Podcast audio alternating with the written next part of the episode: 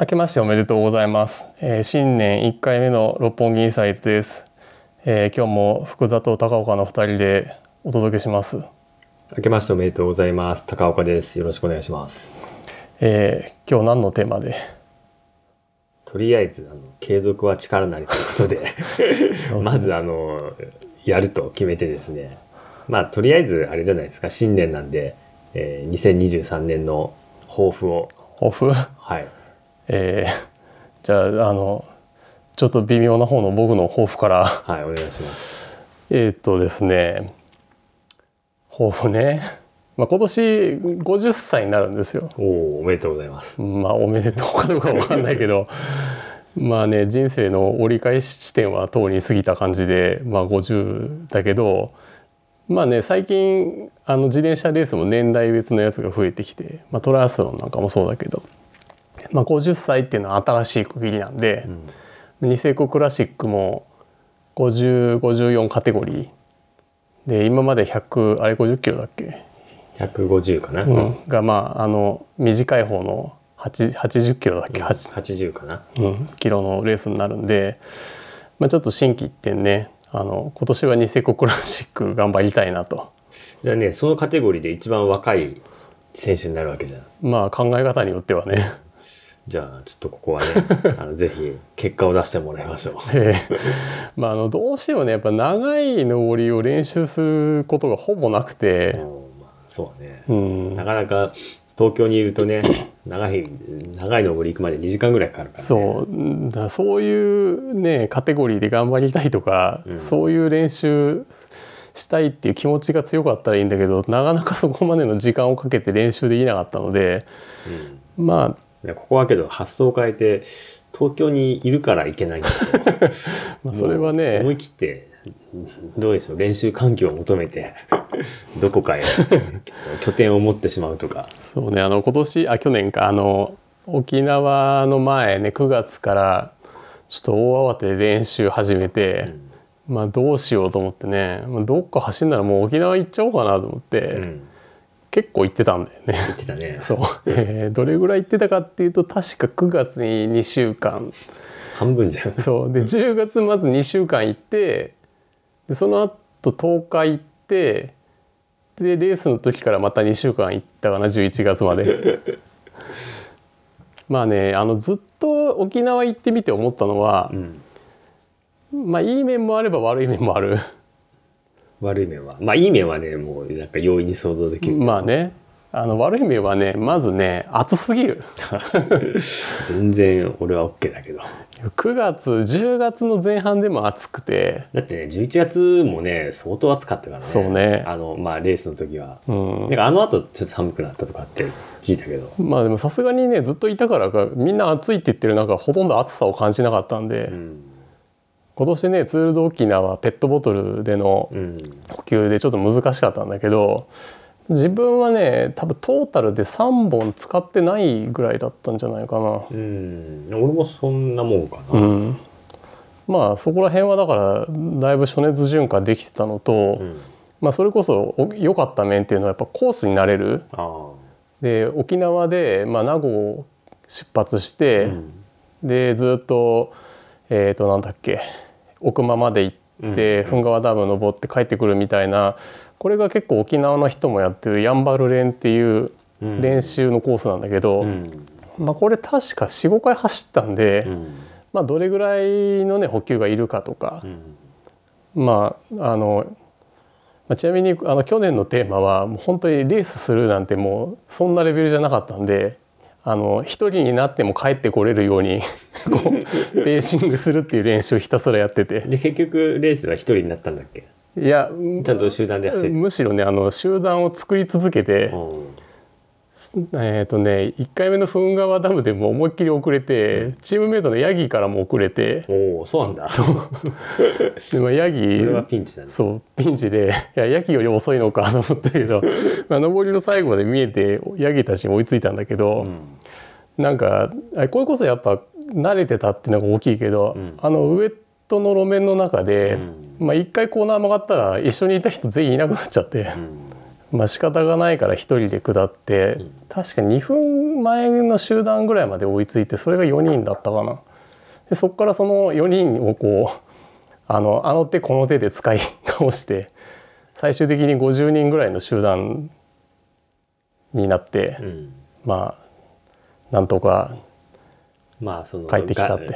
が合宿ずっとしてたあのそれは生きたってことですね。そうそうですね。血のりがあってまあ、羽地ダムまでにに多分な噴川ダム50番ぐらい登って羽地ダムに21番の集団で入ったんで、まあ上出来だったけどまあレースしようと思ったらもう少しねうん。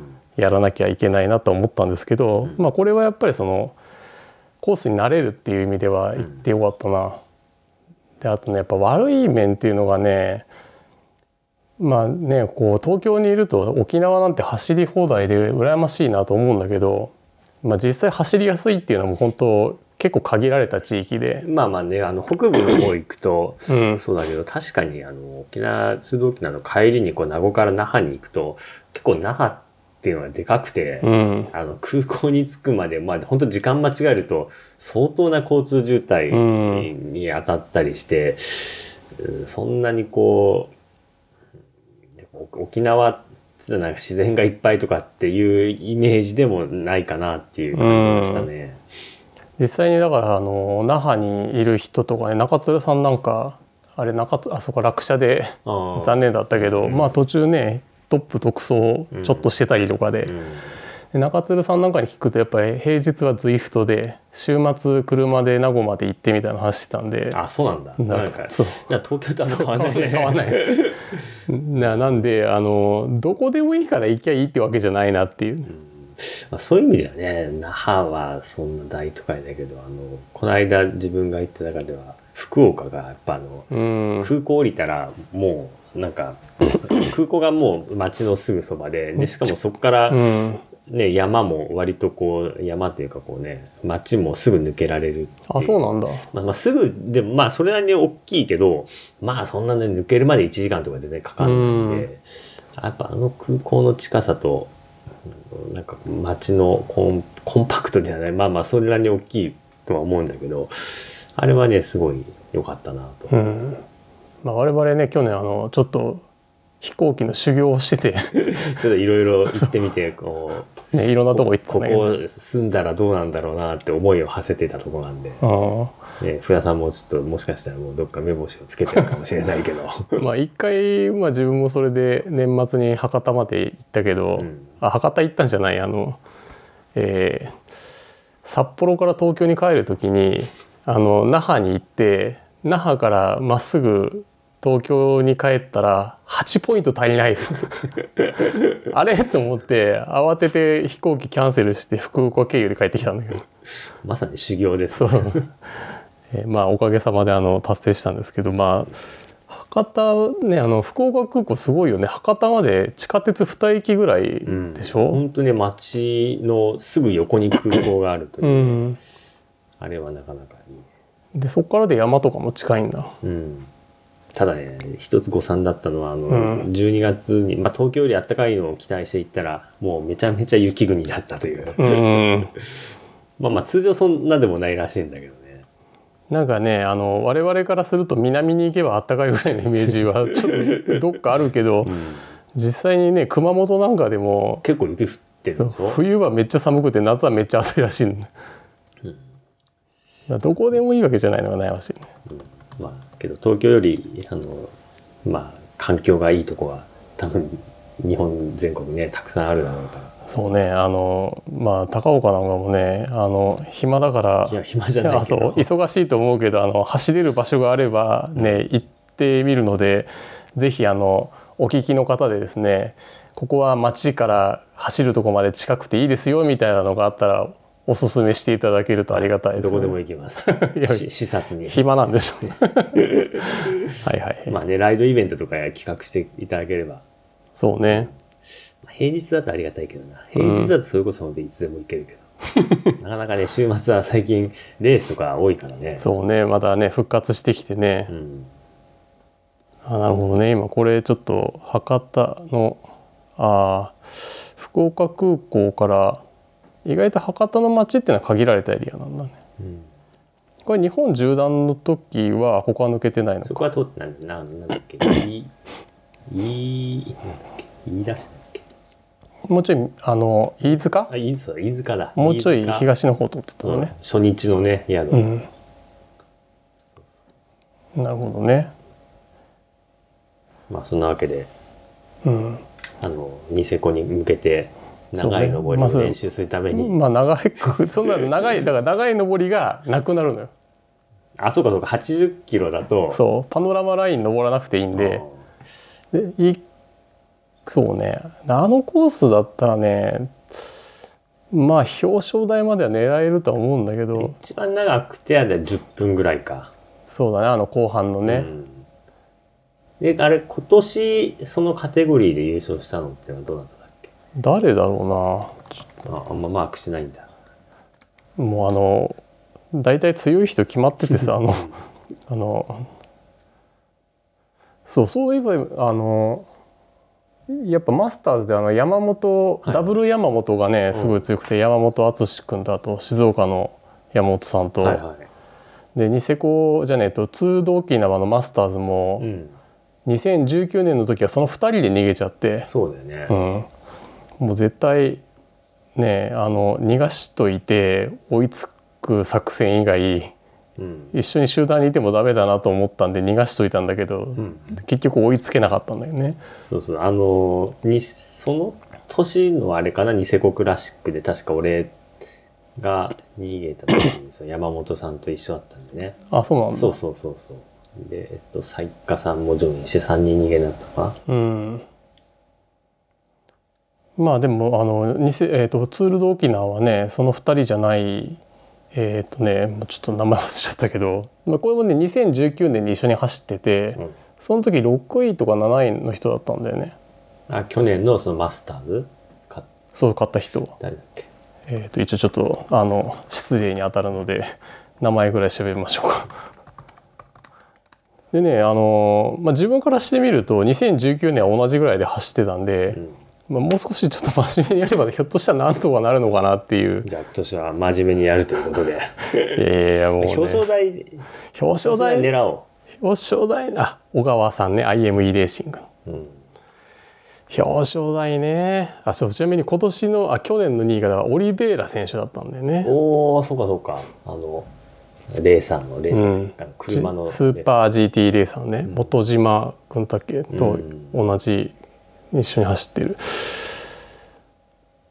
彼は結構速いらしいからね。うん、あれオリベイラ選手が、えっと、そのマスターズで2位、マスターズにうん。なんかちゃんとは聞いてないんだけどどうも上りで遅れて、うん、下りでなんかすごい勢いで追いついてきたって聞いたんだけど。いやそううん。あの元島君とかもね一緒に走ってたら本当に上手なんだよねそりゃそうだろうね、うん。まあ、なのであのニセコで表彰台と。あニセコクラシックの50以上あこれはあれか。年代別カテゴリーじゃないやつか。年代別カテゴリーじゃないのでは山本篤君が優勝してたんですけど。うんあ年代別の方はもう一人の方の山本博明さんが。そうだ。そう。山本さんが山本さんね。ちなみに3位が三船さん。だおおで4位が今田さん。あれあの福田さんなんか三船さんをグラベルでなんか ちぎったとかって話。そういうこと言うと三船さんほんと怒るからね。じゃあ。はい、ちぎちぎったというかあの追いついて最後引いて帰ってきた。じゃあニセコクラシックでも三船さんが3位に入れんだったら福田さんもいけると。いやいや三船さんめっちゃ早いでしょ。もう現役時代からファンですから。三船さん何歳なんだろこう50前半だよね多う分、なうん。てか今田さんも何歳なんだろえ今田さん？ううん。いや今田さんが5054カテゴリーで4位だった。ああれ？去年？うん。あ4位だったんだ、うん。欲しいなね今田さんもねなんか、まあ、自転車の練習してないわけじゃないだろうけど。まあ今、まあ、昔ねあの結構やってたじゃん、うん。で強かった。その、まあ、ある程度自転車に乗れるっていうスキルがありながらあのななんつうのかなこう軍隊式なこうひたすら体を鍛える。ね。あれはねちょっと人間として強いよね。冬でも T シャツみたいな。あの今田さんっていうのはあのねあのうちの六本木エクスプレスのチーム員で選手としては最年長だよね。そうだね。でまああの本当ひ常日頃体を鍛えてて。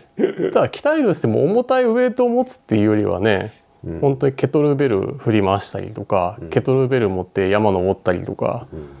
あの寒い冬に半袖で T シャツで過ごしたりとか。そうそうそう。あとあの そういう鍛え方ね。スモークバーベキューが好きなんで薪割りをねこうしたりとかねいやもう人間として強い、うん強い。うん、あのねちょっと探すと出てくるかもしれないんで見てほしいですけど今田さんが腹筋ローラーやってるのとか本当にすごいから。見たことある。ねえ。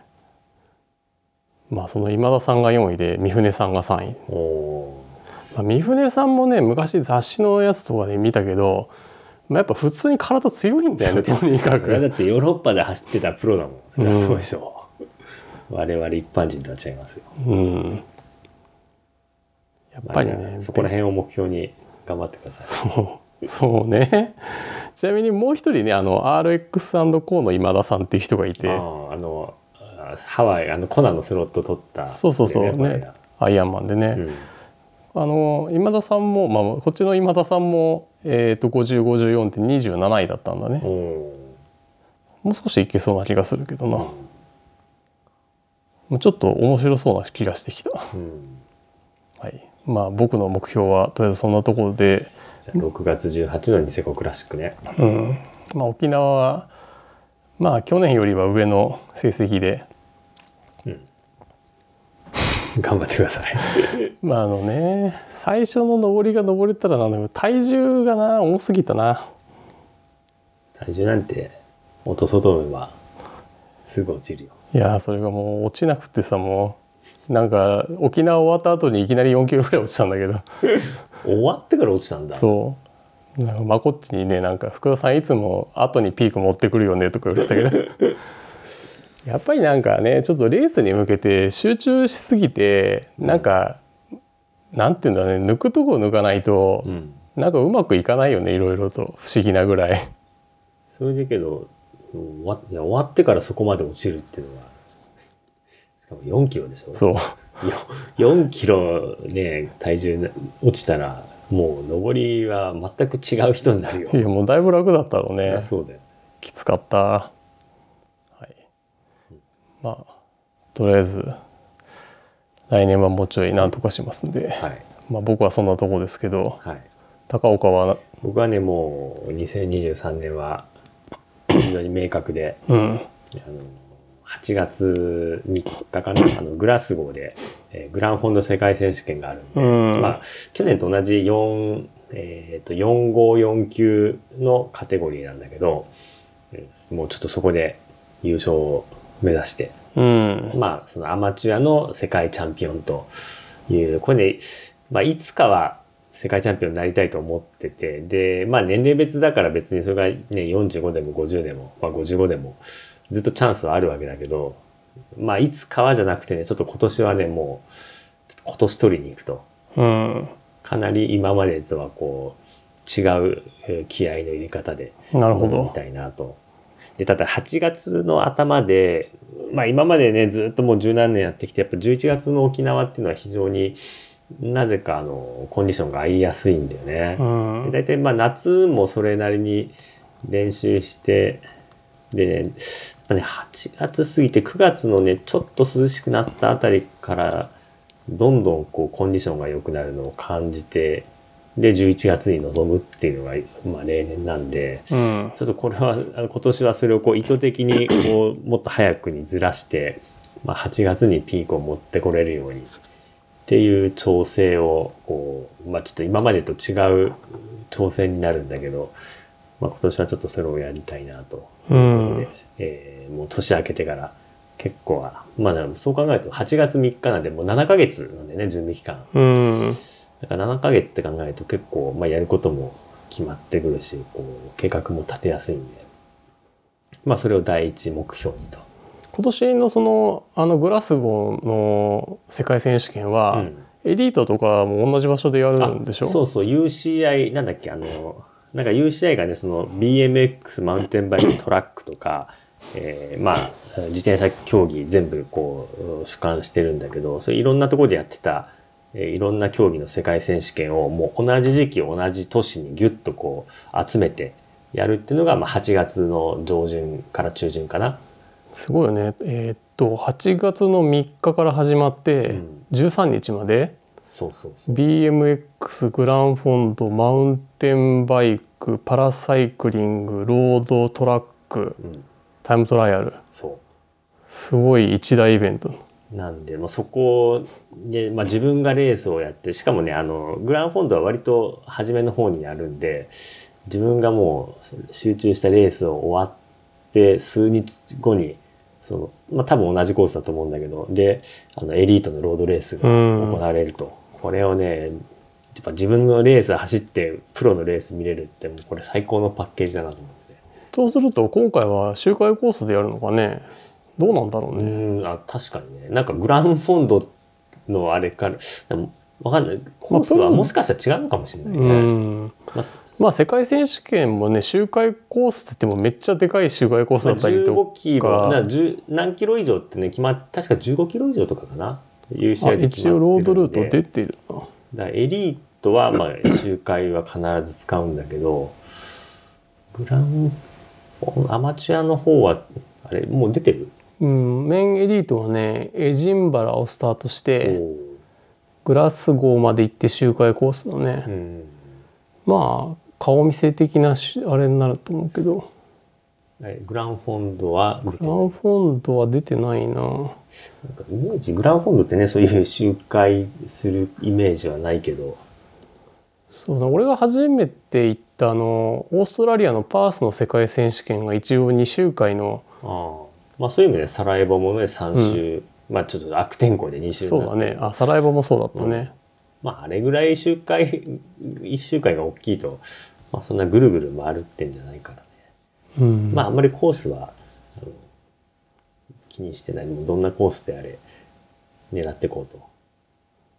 うんあれだねコース出てないね出てないよね。うんまあ100キロから200キロで2000から4000メーター登るというなんかまあグランフォンドは150前後だろうね。まあ今まで出たの全部そうだったんで。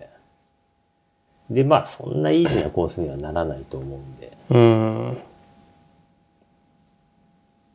まあそれが第一位。うんで、まあ他は、あー6月だね。6月上旬にあの、アンバウンドグラベル。うんまたこう200マイルうんグラベルです。これももう100%行ってきます。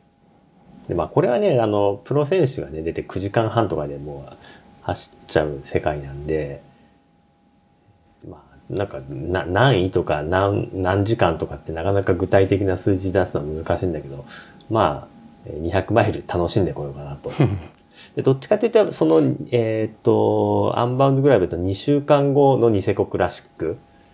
やっぱね、ニセコクラシックはあのコースはすごい好きなんで、だけど今まで勝ててないんだよね。うんなんでまあ今年8月に合わせるっていう意味でも、やっぱちょっと6月のニセコで一発、もう調子を上げておかないといけないなと思うんで、まずはそうだね、あのニセコクラシックに向けて上げてって、で、8月でピークと。うん その後沖縄はどうなるかはまあわかんないけど、とりあえずもう8月で燃え尽きるぐらい今年はやりたいなと。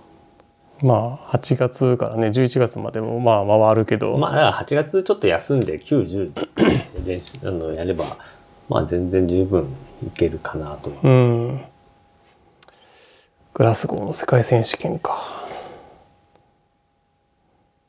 まあニセコでね結果が良ければ行ってもいいんだけどうん。今ねあのロードの UCI グランフォンドは各予選昔25%だったのが今20%になってて。全部20%なんだ。うん。ちょっと厳しくなってるけどね、まあけどそれはね問題ないでしょ。うん、まああの一回ねあのショートコースのレース走ったことあって。あそうなんだ。あのキクが出た時うにん一回走って西谷さんが一人で逃げ切っちゃったんだけど。なんか用意ドンから一人そうそうそう。あのオープンクラスだったんで最後尾スタートだったんでうんもう最初の上り登って前の集団に追いついた時には西谷さん一人でもう逃げ始めちゃってて、うん。まあ、追いつかなかったけどまああの時の様子見てるとまああっちのレースならなんとかなると思う。じゃあそれで20%入って。いやでもなちょっとなやること多いんですよ。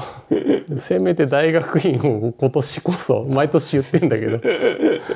あれそれは今年の抱負に入れなくてよかった。それ一番の抱負なんで あのこの間ねちょっとえけどだってこ今年っていうかその来年3月でも卒業あれできんだっけ？えっ、とね今年留年の1年目なんで、うん。あと3回留年できるんあでととか言ってるといつまでたっても卒業できないんで、ん。この間も一応ねちょっとシンガポールに学会行ってきまして、うん。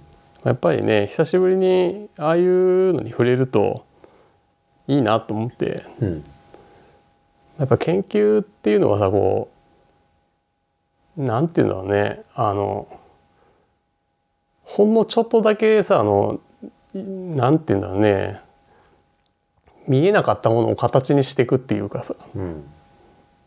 えその具体的には見えなかったものっていうのはペダリング？まあペダリングを最終的に研究でやれたらいいんだけどちょっと医学部なんで、もう少し違う動きとかをやるとは思うけど、うん。まあねあのほらなんかやってるとさここういうふうにやった方がいいなとかさ、どうもこういうふうにやるとちょっと結果が良さそうだみたいな思うことっていっぱいあるじゃない？うんうんでも実際にそれをやっぱりデータ取ってみたりして、うんちゃんと解析してまあ誰にでも分かる形にして初めてこう世の中の功績として残せるので、うんまあ、そういう一連のプロセスをちゃんと研究としてできるようになるっていうのはいいなとは思うんだけどうん まあ頑張ります。でねこの間あの、えー前回のポッドキャストではいはい。竹谷さんに宣戦布告してたんじゃないかと。竹谷あさんまでポッ福田さん飲みすぎだからあそうね。竹谷さんまでポッドキャスト聞いてくれて非常に申し訳ないことしたんですけど、えーここで訂正がありまして竹谷さんは博士じゃなくてドクターだったらしいです、あなるほど。ね一緒だけど。博士は栗村さんだ栗村さんだったの。これ打倒栗村で。とかなんとか言ってると今度栗村さんとかにも会っちゃったですはい。まあそれはそれで。まあ世界選手権ね。うん。なんでまあ私の抱負はまあ1番には世界選手権と。うん、まあ、2番、3番、まあ、あの、その次はニセコクラシックと、うん。鋭きなんか出てこないんだけど、うん。多分それはね、言わなくてもね、いつも通りもう体が、もう、あの、その時期になると、動いてくれると信じて、そんな感じで頑張ってまいります。はいちなみにあグラベル世界選手権は？えっとね、多分行くねあ。それがね、多分行く10月なんだよね。あそうだからその、うんまあちょうどその、うんグランフォンドと通道沖縄の間なんだけど、うんまあ、あれも本当ね、去年行ってすごい楽しかったんだよね。うんあのまあアンバウンドグラベルとは全然違うフォーマットなんだけど、うんあれは俺、あれですごい楽しかった。でね、来年も、あ今年の世界戦も同じなんだよね。あの、ベネト州で、おそらく多分似たような地域なんで、うん。まあそういう意味では、まあ若干の土地勘はあるなるほどね。で、でね、あの問題はあの、こ去年はフィリピンで UCI グラベルのもうシリーズ戦第一戦で勝って、あの、クオリファイしていったんだけど、今年ね、フィリピンが UCI グラベルレースのカレンダーに入ってなくて、うんというのは、つまりその予選会は、えー北米、ヨーロッパ、もしくはオーストラリアに行かないとないと。ちょっとね遠いよね、うん。オースオーストラリアがね、確かね、あれ6月かな？なんか、2回あったよね。2回や、いや2回目はね、もうね、10月のあの世界戦の後なんでね。うんだからまあ来年の世界戦のクオリファイで書いてある、そうそうそう。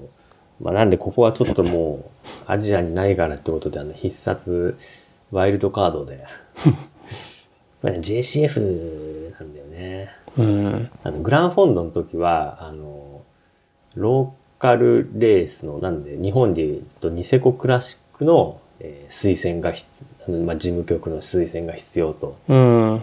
ただねあの UCI グラベルに関してはこうもう明確にその社連、えーナショナルフェデレーションの推薦ということなんでまああのローカルレースがない地域はねグランフォンドでもそうだけど、うん。まあまあまあそう日本ないからね。うんそういうこまあ JCF JCF があのグラベルレースのためにですねまあまあ本当に UCI にねもう多分一筆書いてくれればいいだけなんで それちょっと、J、あの JCF のこう誰かにこうつながってそれをお願いできたらもうそれで行こうと。うん。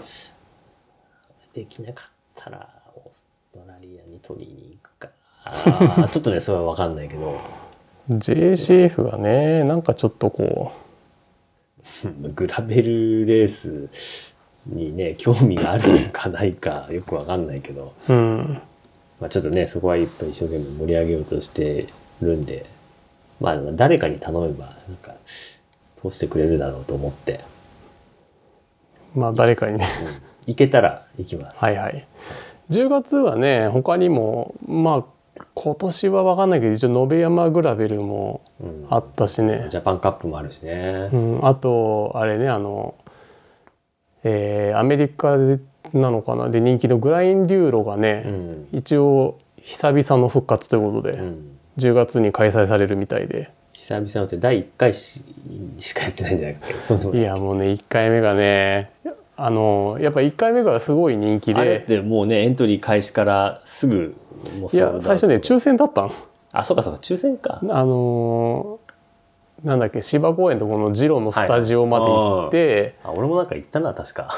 あ行ってたっけ？そそれでなんか抽選で当たったらエントリーできるとかで当たったんでエントリーしたんだけど、うん。まあ問題は当日が台風直撃で、だったね。うん、でコースも短縮になって規模も縮小だったらしいんだけど、うちはねなんかもうどう考えても行ったら帰ってこれないんじゃないかなと思ったのとすごい嫌な予感がして直前になって行くのやめたのよ。で家にいたら床上浸水してきて。うちがねその時住んでたところなんか別に川が近いとかそういうわけじゃないんだけど、やっぱあの建物の構造がいまいちで、うん。降水量が多すぎて床下のその水のキャパシティを超えて上がってきちゃって。すごいね。そんなこともあったねそれそうそうそうそう。そんでさその床あの吸ったもん出して張り替えてもらったんだけど、確かそれ2019年うんでしょ？で2020年にベルギーに一緒に行ったじゃない。うん。行ってる間に張り替えてもらったんだああそうなんだ いやあれは大変だった。うんだから半年近くなんかもうずっとこう毎日カビが生えてくる床とともに生活してて。うんまあでもそれでもね気が付いてうわ床上浸水まあ床上浸水2ミリなんだけど。でもね2ミリでももうダメになっちゃうんだよね。まあ水に使っちゃうね。うん。なるほどね。そのすぐ気が付いたんでだから慌てて荷物全部2階に運んでうん。まあ事なきは得たんだけどね。まあそんなグラインデューロね。もう今年10月にあうん。るあると。なんかその時はねなんかマウンテンバイクの方がうん。合ってるとかっていうふうに聞いて、うん。マウンテンバイク買ったんだよね確か。あそうなんだ。あ今のやつ？いやえっ、とあれなんだっけチゼル。うん。買ったんだけど、うん結局2回ぐらいしか乗らなかったんで。あそれで何売ったの？売っちゃった。マウンテンバイクね楽しいんだけどね。楽しいんだけどあの1年で何回乗るかっていうとねなかなか多くはないよね。それ言ったらでもほとんどのバイクが。いや俺はちゃんとローテーションしてね。今日もちゃんとシクロクロスバイク乗ったし、ああ今日ねシクロクロスの練習行ってたね。はシクロクロスといえば今年の2月にやっぱあのオリンピックとかでずっとやってなかったうん。シクロクロス東京が復活なんですけど、い、そうね。あのお台場でやるでしょ？そう。一応なんか初めて出たシクロクロスレースじゃないのあ違うか。その前にああれですその前あれで ミストラルね。ミストラルね。あの 俺は JPT だから仮鉄で出せって言って出てったらあの最後ビリじゃなかったっいやそうああのぶっちぎりでビリで当時のシクロクロスさんの皆さんが大いに喜んだっていう。けいやもうファンサービスですよ。そんで確か2週間わかんないけどシクロクロス東京でスタート地点で高岡にこう空気圧いくつ入ってんの？っつったら3かなとかみたいな話してて。あれそそミストラルの後がお台場だったそうそうそう。でなんか「えそうだよ高すぎない?」とか言ったらその場でプシュプシュプシュとか抜いてて。もうねそのミストラルがあったからねもうお台場はねもうあのどうでもいいやって。練習とかもした記憶ないねまあねあの本当オフロード系はねそのその空気圧一つとってもそうだけど、ある程度教えてもらわないと分かんないよね。だってさ自転車 から降りて階段を素早く駆け上がるとかさまあ必要じゃないじゃん。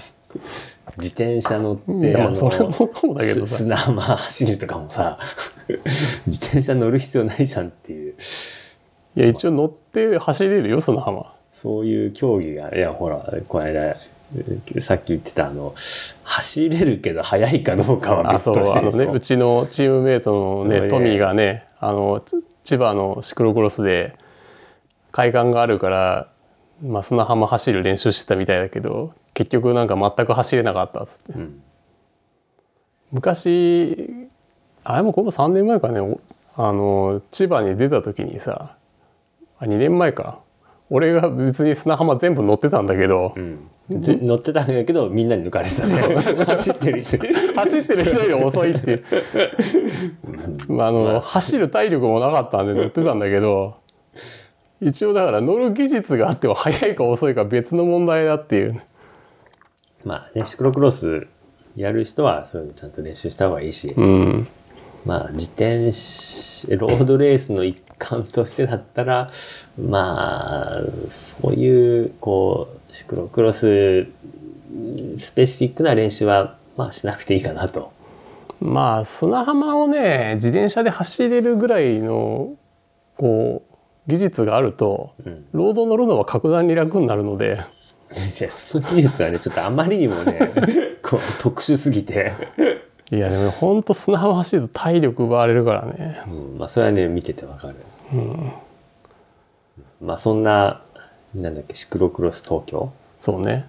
出ないあれ、えーまあ出ないね。えー？うちほらあの一応六本木エクスプレスで六本木ってこう港区まあで出てもいいんだけどあれね、まあ、どっちかって言ったらあのさ階段があるじゃん。階段？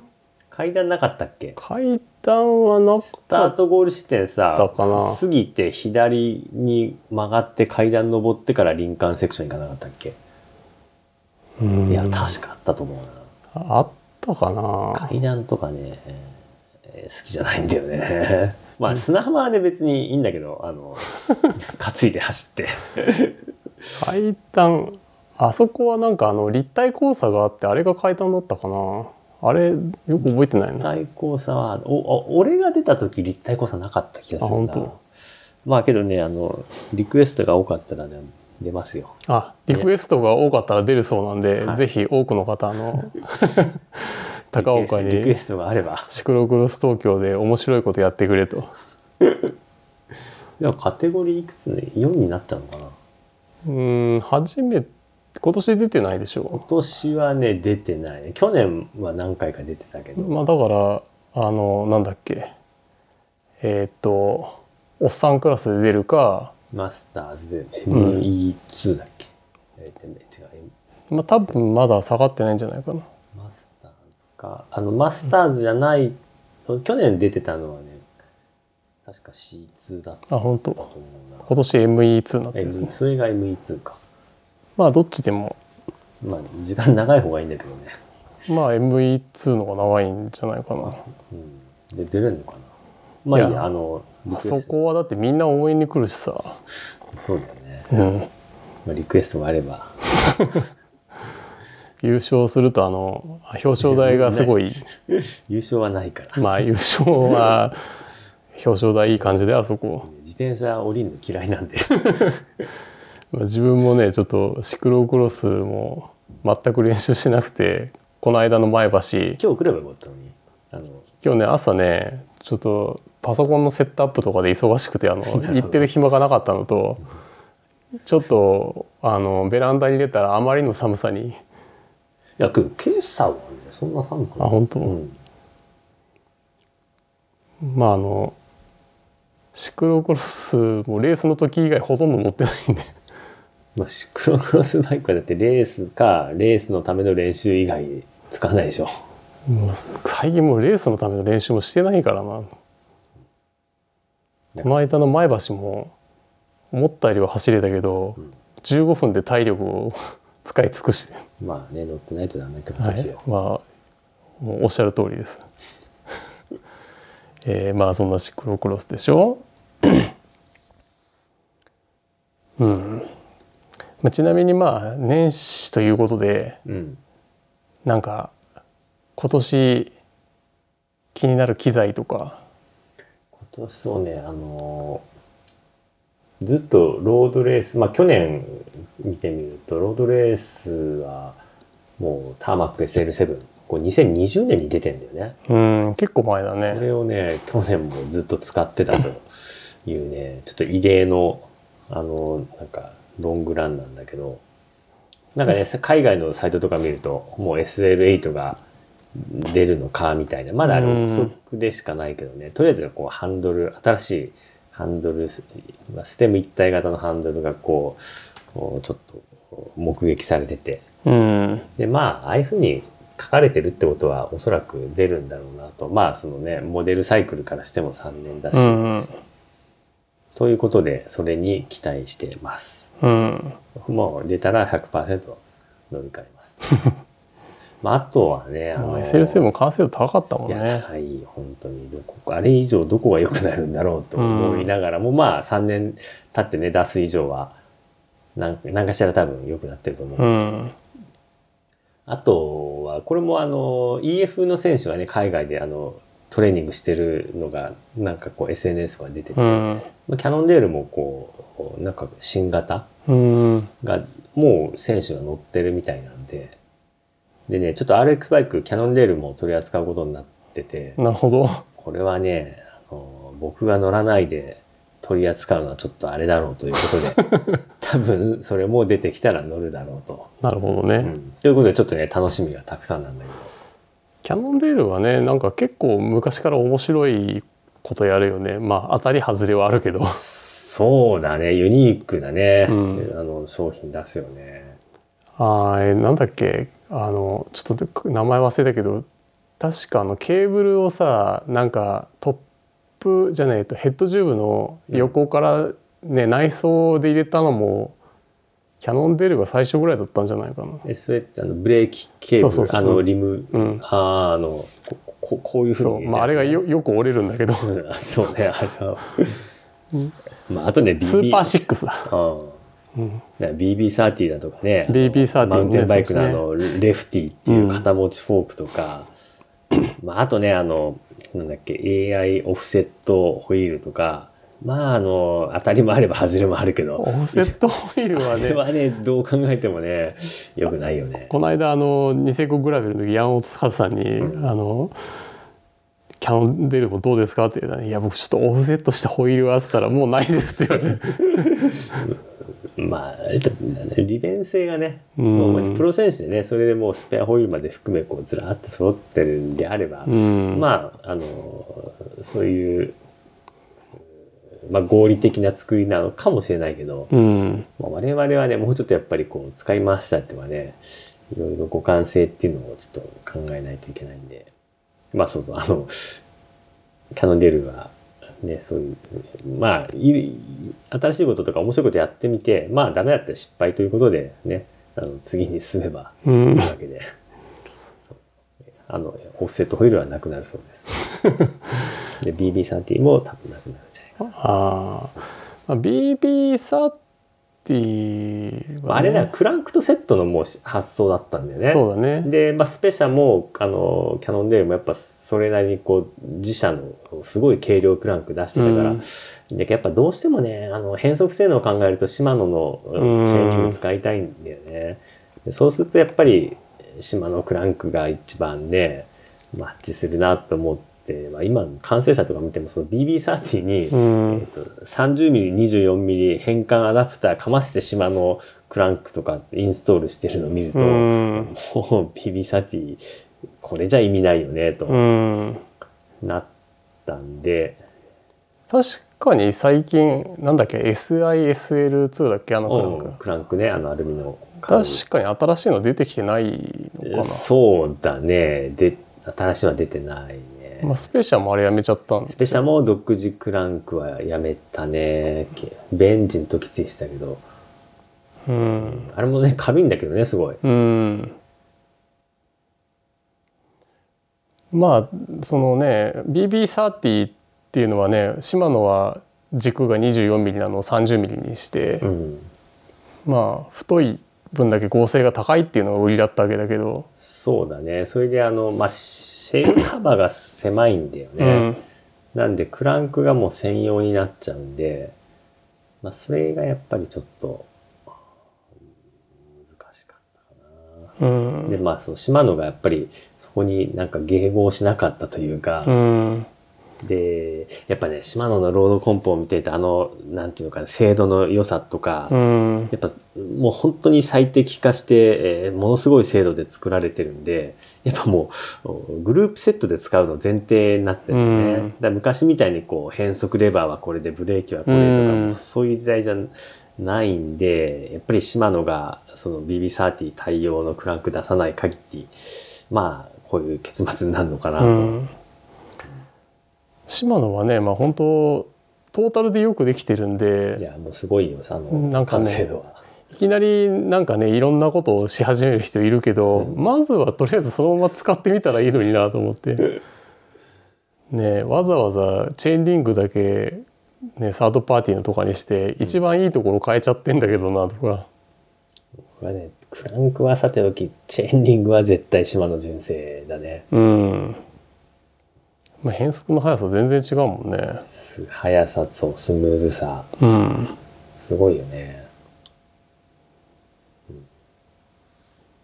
シマノはあれか。GRX はあのね、あの、これも、まあ、海外のね、記事とかで GRX12 速化するらしいとう。ん。いう、な、なんかで、こうちょっと具体的なのが出てたみたいね。うんまあ、もうね、デュラエースアルテグラ105来て GRX は12速になるっていうのは、まあ、間違いないんだうろうね。んそれも楽しみではあるね。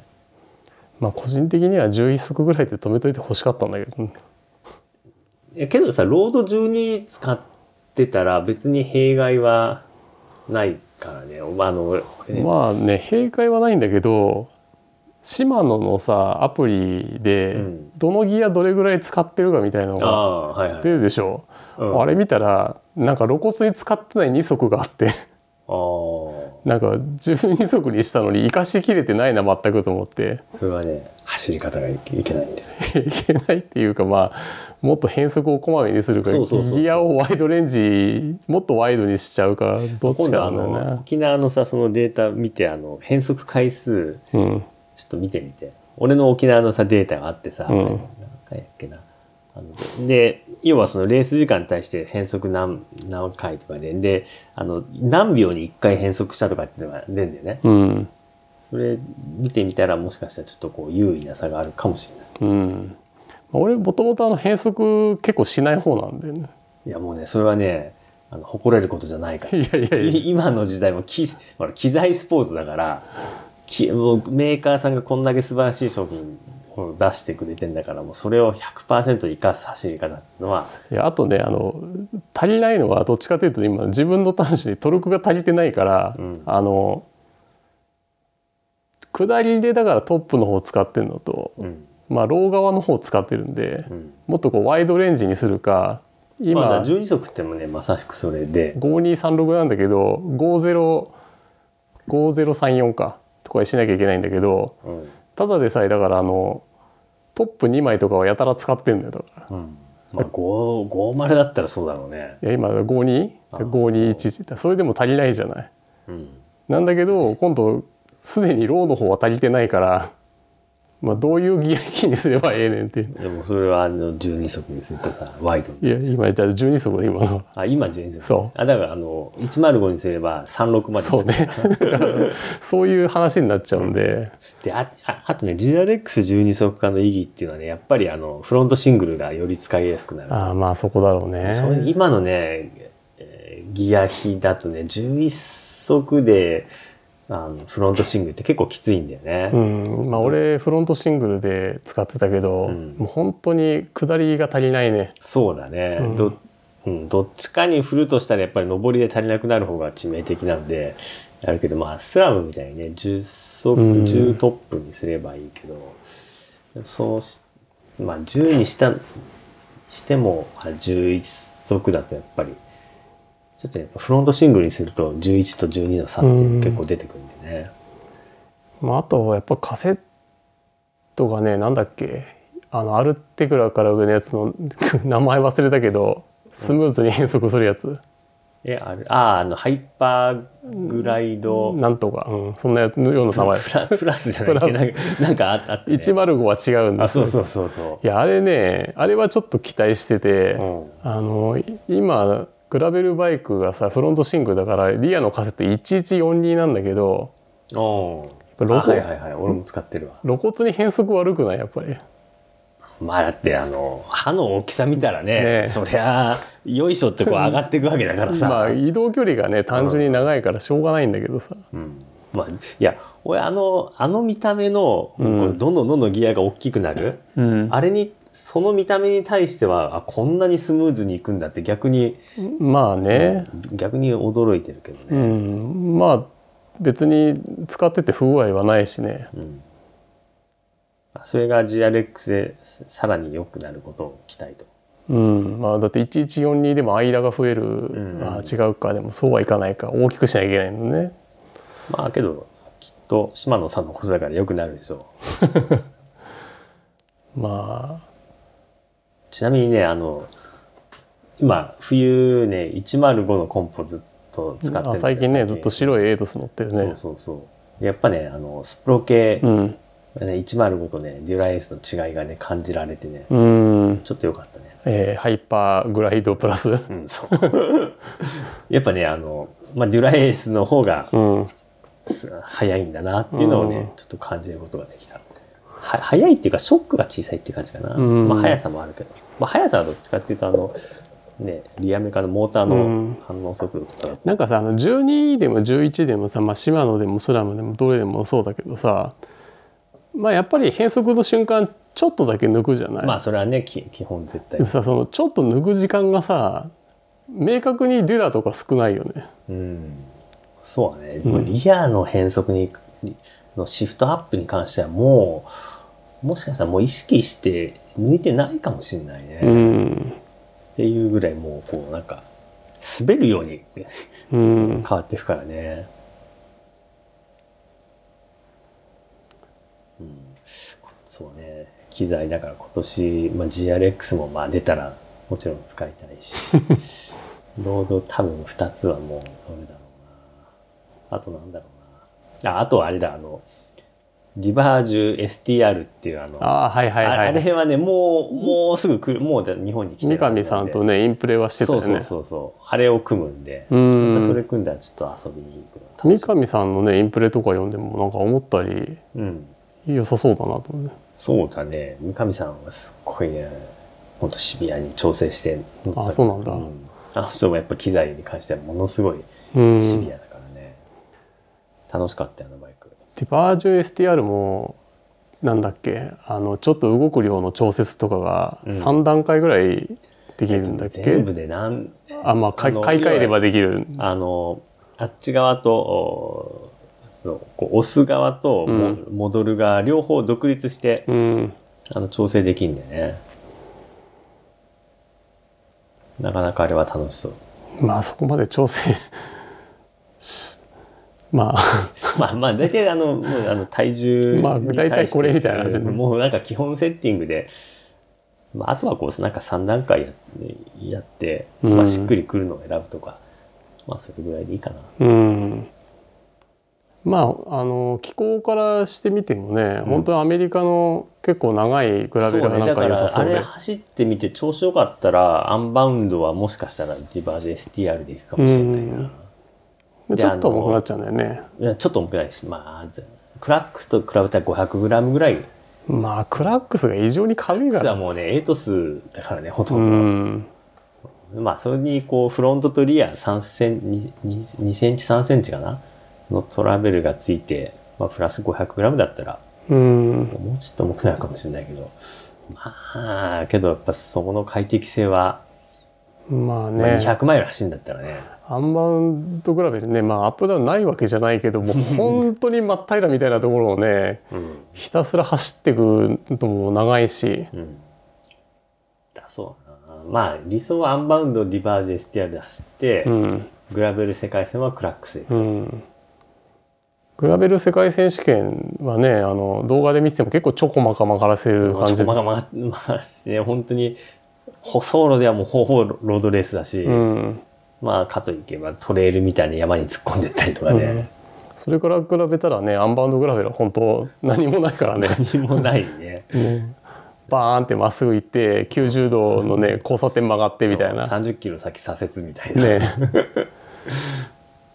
だけど本当ねアンバウンド去年走ってねいやこれはまた絶対来年来ようと思うぐらい楽しかったから。うんまああれはコーあそう今日今日からあれだよあのエントリーあそうなんだ。そうそう。まあ抽選だけど。うん。まあそう抽選だからもうとりあえずエントリーしとけばいいんだよ。で あの当選したら要は振り込まなければあの、まあね。放棄するだけなんで。まあ、とりあえず100マイルかな。帰ったらやろう。ん。まあそんな感じですかう、ね、まあそんな感じでもう1時間ぐらい。あちょうど1時間か、うん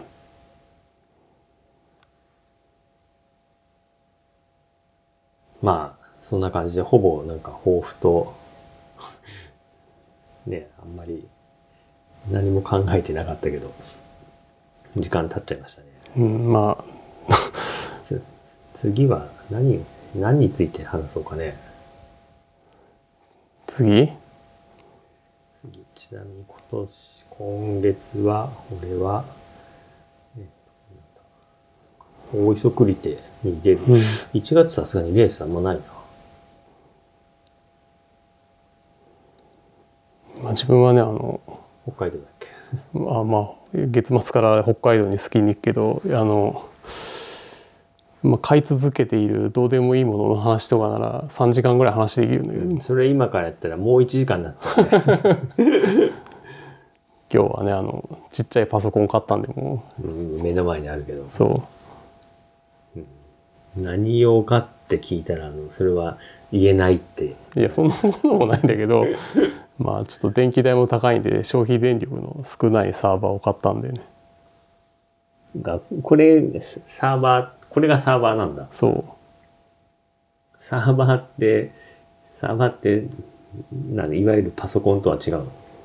うーんまあパソコンなんだけど、まあ、連続稼働させやすいとかああとこれ家庭用なんで、うん。全体がこう放熱板でできてるねこれ。なそうね。なんでファンレスなんだなるほ静かっていうね。どあずっと動かす前提なんだ。そうそうそう。でストレージとは違うわけでしょ、ストレージもまあ搭載できるけど、うん。まあそれとはちょっと違うね。これは一応ねあの工場用のパソコンなんで工場用のパソコンがダイニングテーブルの上に置いてあると。そう、不思議な、まあ、セットアップ中なんでね、うん。まあ、あとコーヒーの焙煎機とか。あ先ほどいただいたけど美味しゅうございました、まあそんなことばっかりやってるんで時間がなくなるんですけど。そりゃそりゃ時間ない はいそんなところじゃあですかねまあそうですね、はい新年一発目はこんな感じでちょっとグデグデな話ではい終わっちゃったけど、まあ、たまにはそういうのも。まあいつもグデグデか。はい。はい。じゃあまたはい、今2週年もぐらいにやりましょう。そうですね、えー今年もこんな感じで去年よりはペース上げてやっていこうと思いますので、はい。よろしくお願いします。よろしくお願いします。